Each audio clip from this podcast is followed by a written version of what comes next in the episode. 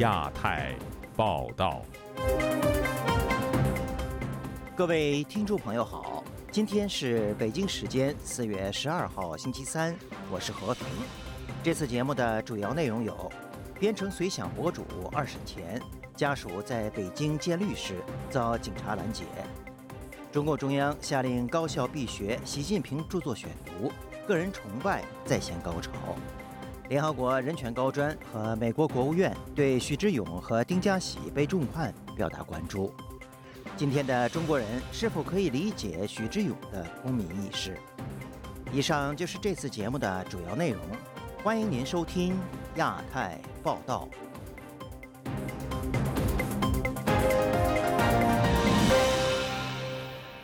因煽动颠覆国家政权罪被判处有期徒刑七年的中国知名博主阮小环正提起上诉，该案最快下月进入二审。近日。阮小环的家属在聘请律师的问题上与当局相持不下，并一度在北京遭到公安拦截。下面请听本台记者高峰的报道。阮小环案进行二审前夕，他的妻子贝女士上星期在北京约见当地的维权律师，却在入住的朝阳区酒店门外被至少八名公安拦截，要求他写下诉求。声称会如实向上反映。突然有一个人，呃，就冲撞我，然后另外一些人全冲上来，然后把我的手机抢掉了。前面都是在酒店大堂跟我讲话的。后来呢，呃，就是我就同意了，到那个房间里面去，然后把我带到另一个房间让我写材料的。然后我的要求就是：是第一，二审要公正审理；第二，二审要公开审理；第三，家属二审已经请了辩护律师了，呃，我们要求高院撤销法律援助律师。四十六岁、原籍福建的阮小环是中国知名博客“编程随想”的经营者。今年二月，被上海市法院裁定煽动颠覆国家政权罪成，判刑七年。吸取了一审的教训，贝女士在聘请律师问题上不敢掉以轻心。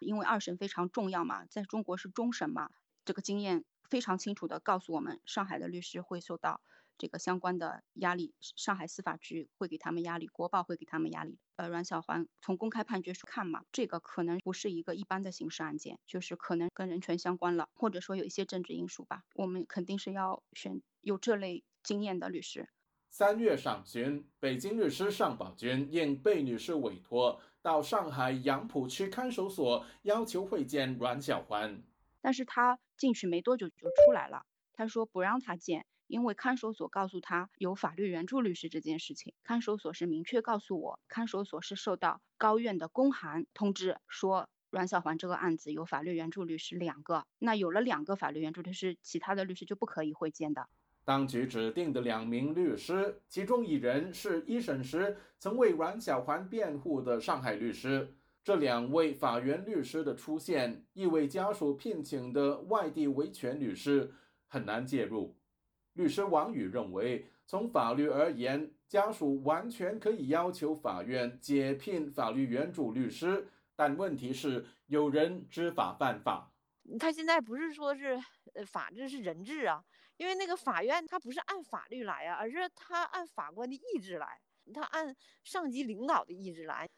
违反他自己制定的法律啊。他掌握的人的这个生杀予夺的一个权利是吧？这种情况的话，你没有那没有任何办法呀。根据上海中院的一审判决书，阮小环编写了百余篇煽动性文章，透过境外平台发布，抹黑中国的政治体制，煽动颠覆国家政权，造成大量网民浏览效仿。不过，判决书只字未提编程随想博客。自由亚洲电台记者高峰香港报道：中共中央近日通令各级党校和高等院校，要将习近平著作选读作为师生理论教材。有评论认为，此举鼓吹个人崇拜，而政治挂帅和一言堂体制也难以培养出具有创新能力的人才。下面请听本台记者夏小华发自台北的报道。中国共产党中央十号发出关于学习习近平著作选读第一卷、第二卷的通知，是全党全国民族人民深入学习、贯彻习近平新时代中国特色社会主义思想的权威教材。通令各级党委理论学习中心组要把习近平著作列入学习计划，提高政治判断力、领悟力、执行力。各级的党校干部学院要纳入培训教学重要内容，举办各种研讨班、培训班、学习班，全覆盖开展。该通知还要求各高等学校要把习近平著作选读作为师生理论学习教材，推动习近平新时代中国特色社会主义思想进教材、进课堂、进头脑。各级党委宣传部门、组织部门也要加强对习的指导和督促检查，做好宣传报道，组织好宣讲宣介，不断把学习引向深入。旅美时事评论员蔡胜坤接受自由亚洲电台采访指出，过去党规禁止个人崇拜，以中共中央的名义通令学习，这情况非常罕见。过去毛泽东时代都没有为以中共中央的名义来发通知啊，嗯，来学谁的选集，呃，可以想象的。呃，现在呢，中共中央呢非常着急，希望呢这个全党全民全军，呃，都应该呢尽快的掀起学习这个习选集的这样的一个高潮，掀起一个个人崇拜的这样的一个高潮吧。蔡胜坤提到，习近平搞个人崇拜、登峰造极，远远超过毛领导怎么喜欢，下面才会去拍这个马屁。他们这些著作也好，文集也好，都是那假大空的语言，没有任何东西，也不值得学习。说实在的。基本上呢，都是一些写作班子啊，呃，炮制出来的一些八股文，空洞。蔡胜坤提到，习近平执政才十年，以他名义出版的书籍已经将近了两百本，数量超越了掌权二十多年的毛泽东。习近平没有学问，越要炫耀。在任何民主国家、自由的国家，这都是不可能出现的，只有在这个朝鲜。呃，或中国才会出现，呃，甚至现在在俄罗斯都不可能出现。台北海洋科技大学通识教育中心副教授吴建中接受自由亚洲电台采访，举例，过去习近平谈治国理政这本书，除了中文简体版、繁体版，还有英文、法文、俄文、阿拉伯文、西班牙文、葡萄牙文、德文、日文等十种版本。所以习思想不止推入中国高校，还有计划的推广到全世界。校园里面，我们过去所熟知七不讲的一个部分，已经先被排除掉了。之后加以灌输习近平的这种理论，习近平的思想。吴建中示警，政治挂帅一言堂的结果将造成中国的知识界、学术界更内卷化，没有创新多元，思辨能力变得低落。中国大陆的半导体、科技工程等等将没办法生存。自由亚洲电台记者谢小华台北报道。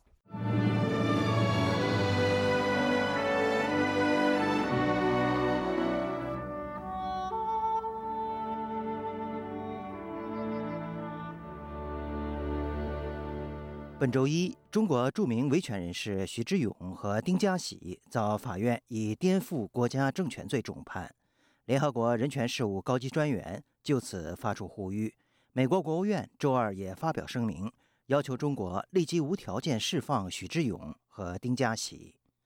下面请听本台记者唐渊源的整理报道。中国新公民运动发起人、人权律师许志勇和维权人士丁家喜周一被山东省临木县法院以煽颠罪分别判刑十四年和十二年。这是二零一五年七零九大抓捕以来被判刑最重的维权人士。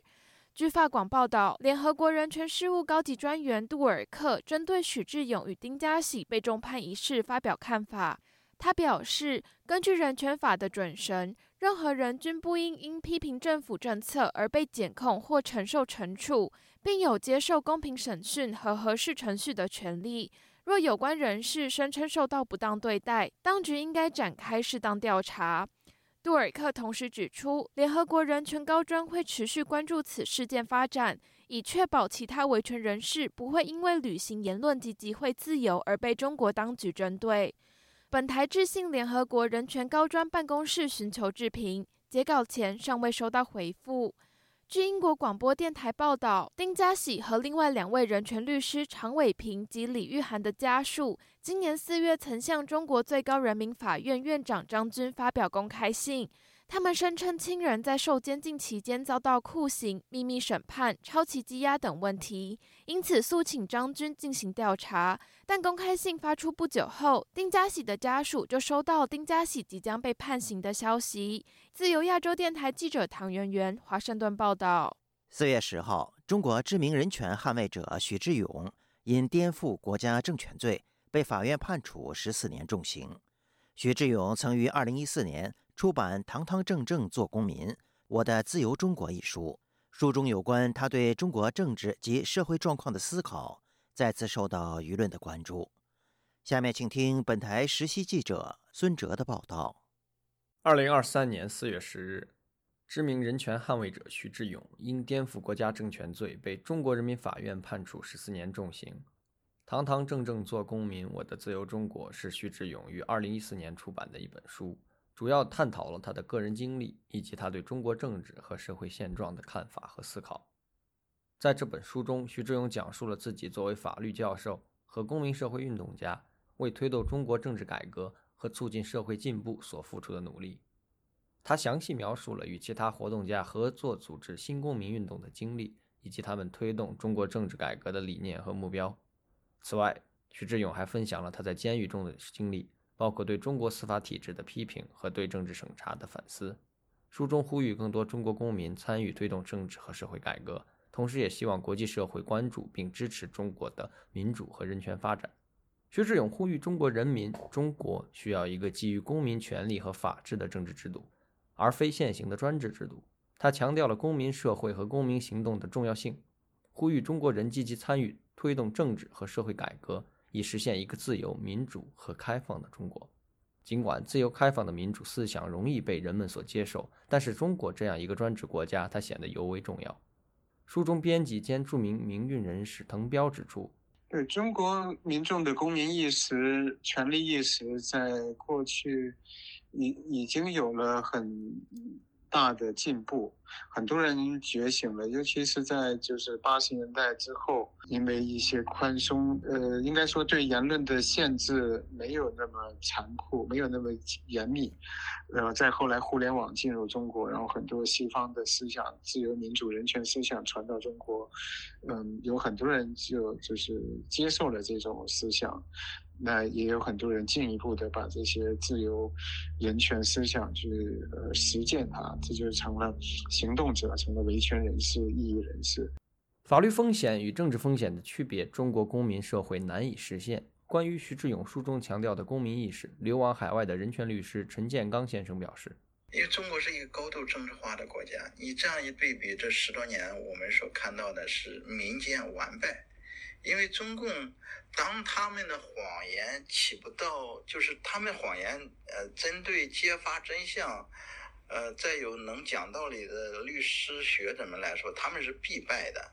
那么一旦他们的谎言失效的时候，中共就会，呃，采用暴力。我们所看到的这这几年来严酷的镇镇压，就是这个原因。尽管徐志勇遭受了近年来最为严重的政治犯判决，他所努力传播的自由思想仍会被有心者铭记。自由亚洲电台实习记者孙哲报道。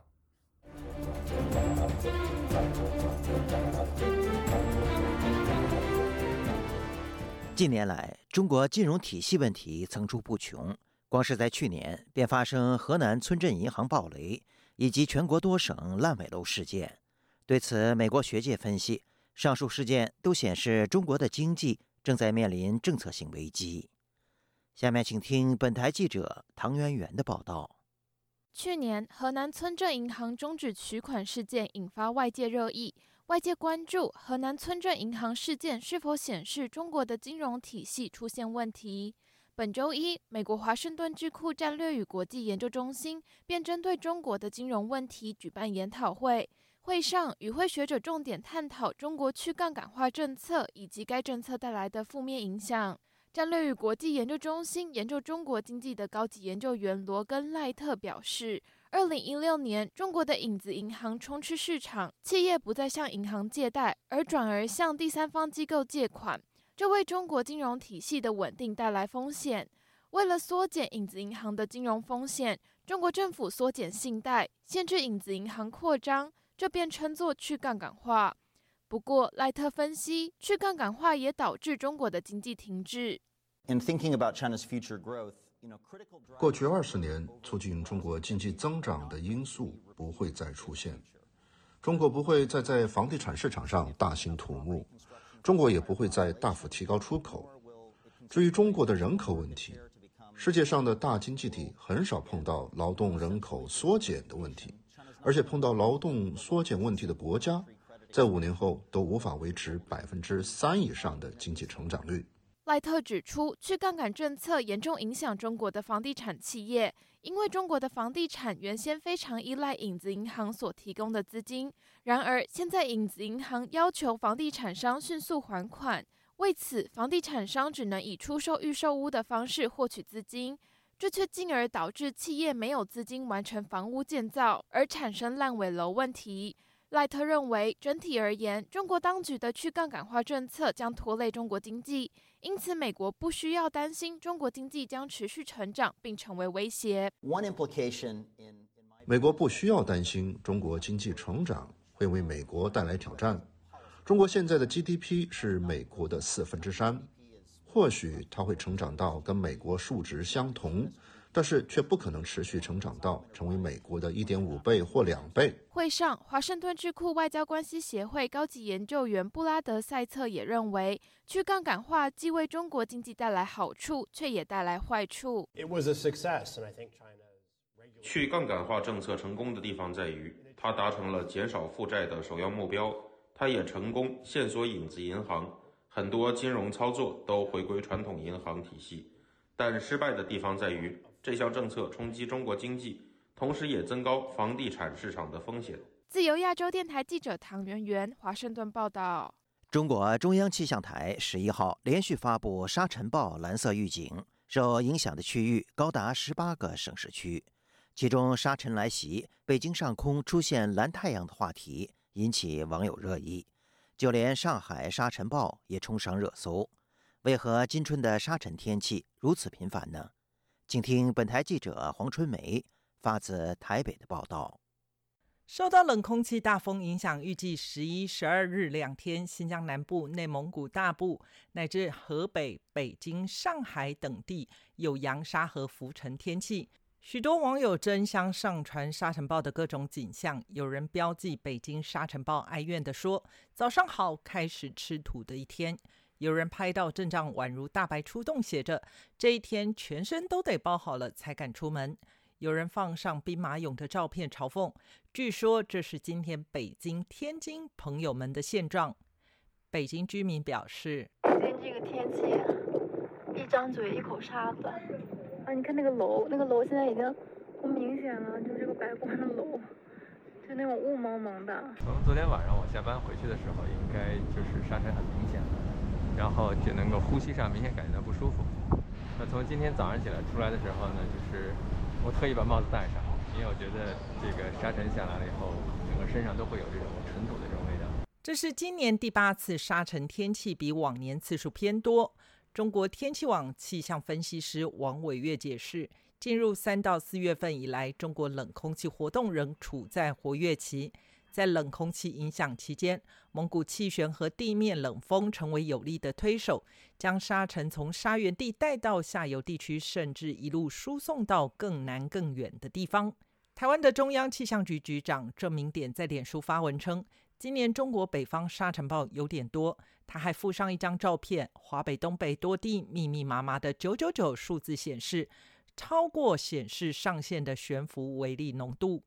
郑明典接受本台访问时表示，从气象上看出，今年中国大陆华北、蒙古一带雨量的确很少，加上很强的低压发展，冷热对比，今年更加频繁。气象条件还是主导因子，如果没有强风，沙尘还是起不来。看到的现象是，今年那个地方的低气压发展的频率真的比较高。台湾整合防灾工程顾问公司总监贾欣欣对本台表示，沙尘天气在冬季到春季是高发期，当蒙古高压或是西伯利高压强度较强，往东移容易形成沙尘暴。年初一直到现在，这个北边这个冷空气的强度还是相对是比较偏强啦，所以就比较容易出现有这种沙尘暴的一个天气出现。中国林业科学研究院荒漠化研究所所长吴波分析，这段时间蒙古国和北方地区降水偏少，春季前期气温明显回暖，造成冻土层融化，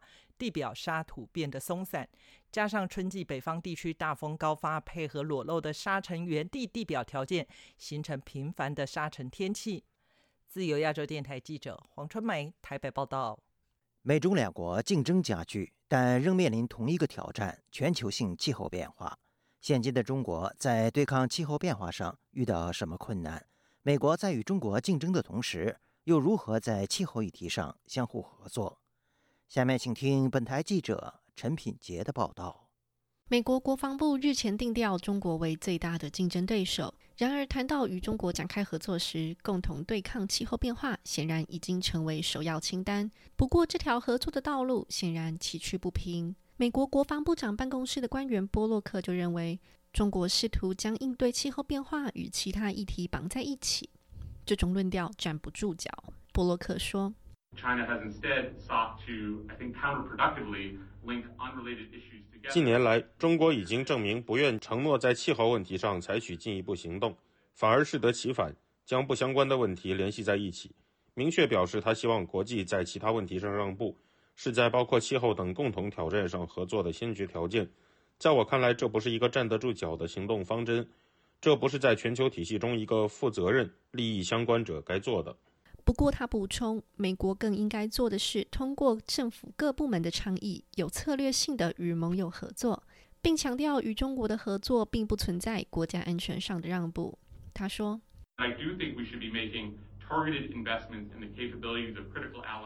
我们应该对关键盟友和合作伙伴进行有针对性的投资，以抵御海平面上升、更强大的风暴、更频繁的灾难，特别是在日益具有战略意义的地区。”如东南亚和受威胁的太平洋岛国，我想强调的是，国防部认为，在维持有能力对抗气候变化与加强威慑面对来自中国等威胁之间，没有所谓的平衡取舍。波洛克是在美国智库威尔逊中心四月十一日举办的研讨会上这么说的。在这场讨论中国应对气候变化挑战的会议上，与会的专家皆认为，美国不再是可以驱使中国采取行动的角色。中国的行动目的更多是想要对抗西方叙事，与美国竞争。曾经在美国国家情报委员会任职、现任美国气候与安全中心的主任艾琳就说：“在气候议题上，中国试图利用这个问题来提升它在邻国心中及和美国竞争中的地位。中国将自己塑造成世界舞台上气候问题的领导者。”和合作伙伴。艾琳在近期发表的一篇报告中，详述气候变化的影响可能带给中国带来的国家安全漏洞，包括对军事和关键基础设施的直接风险，以及威胁到全国的粮食和水安全，可能加剧国内的政治稳定风险。此外，还包括因为气候变化加剧了国际社会对共享资源的竞争，间接刺激与邻国的紧张关系。自由亚洲电台记者陈品杰华盛顿的报道。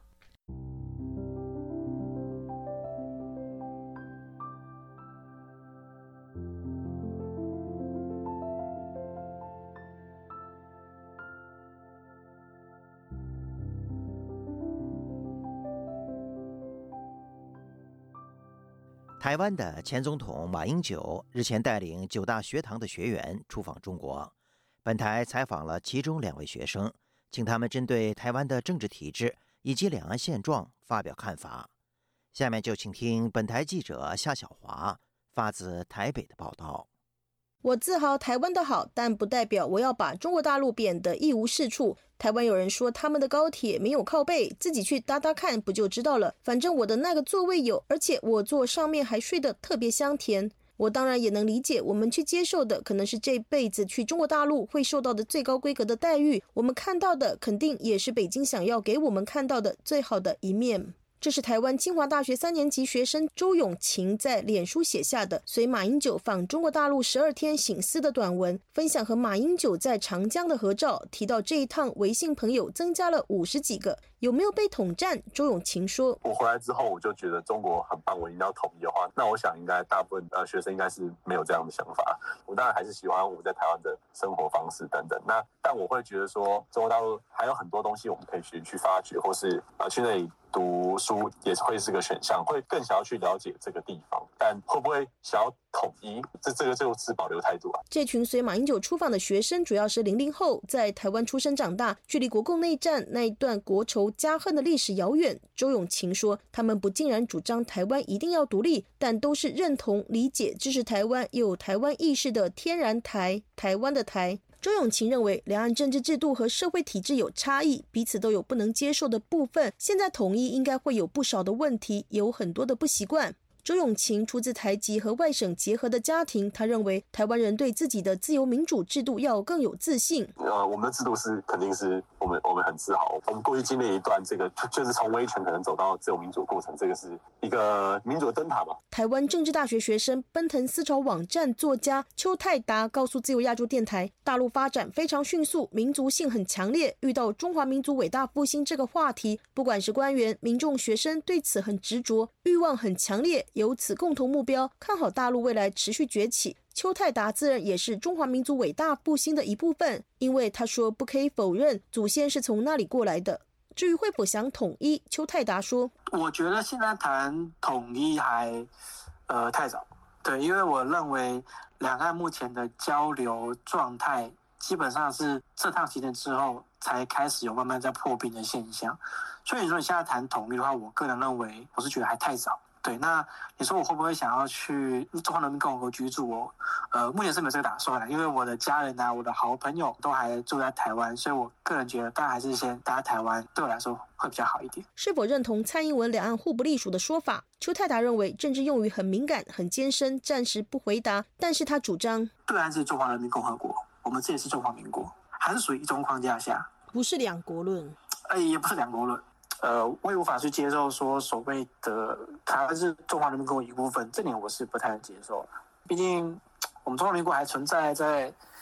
台湾啊，对啊，在这个国家还还是还是在的。谈到两岸的相同和不同，呃，文化历史上面的认同是蛮相像的。像大陆那边的年轻人或者是什么，他们也读金庸、读古龙、读三国演义等等。比较不同的，当然还是在于我们的。政治体制上面啦，对岸的话，他们还是比较是呃属于专制体制嘛，就是权威，就是比较集权方面。台湾这方面当然是民主自由，就是显得比较开放一些。自由亚洲电台记者谢小华台北报道。节目最后，我们再来关注一下最近发生的一些热点事件。虽然中国政府正致力于疫情后的经济复苏，但由于需求持续疲软，中国三月份的消费者通胀指数。触及十八个月以来的最低点，产品出厂价格也急速下跌。中国国家统计局星期二宣布，居民消费价格指数 CPI 同比上涨百分之零点七，为二零二一年九月以来的最低增速，比二月份百分之一的涨幅还低。路透社引述分析人士认为，中国可能达不到官方制定的消费者通胀目标。解放军对台军演日前结束。台湾的总统蔡英文十一号指出，台湾领导人无论出访友邦、过境美国，还是和国际友人交流，都行之有年，更是台湾人民的共同期待。然而，中国却借此发动军事演习，造成台湾海峡与区域的不稳定，这不是一个区域内大国负责任的态度。台湾军方证实，当天仍侦获二十六架次中国军机。其中十四架次逾越台海中线，另有九艘次中方舰船在台海周边活动。美国和菲律宾本周二启动了名为“肩并肩”的大规模联合军事演习。外界普遍认为，出于对中国在亚太地区强势表现的共同担忧，美菲两国的盟友关系正在升温。中国外交部发言人汪文斌日前警告说，美菲军事合作不得介入南海争议。更不得损害中方领土主权、海洋权益和安全利益。据悉，上述美菲联合军事演习将持续到四月二十八号。听众朋友，亚太报道节目到这里就播送完了，感谢您的收听，我是和平，我们下次节目时间再见。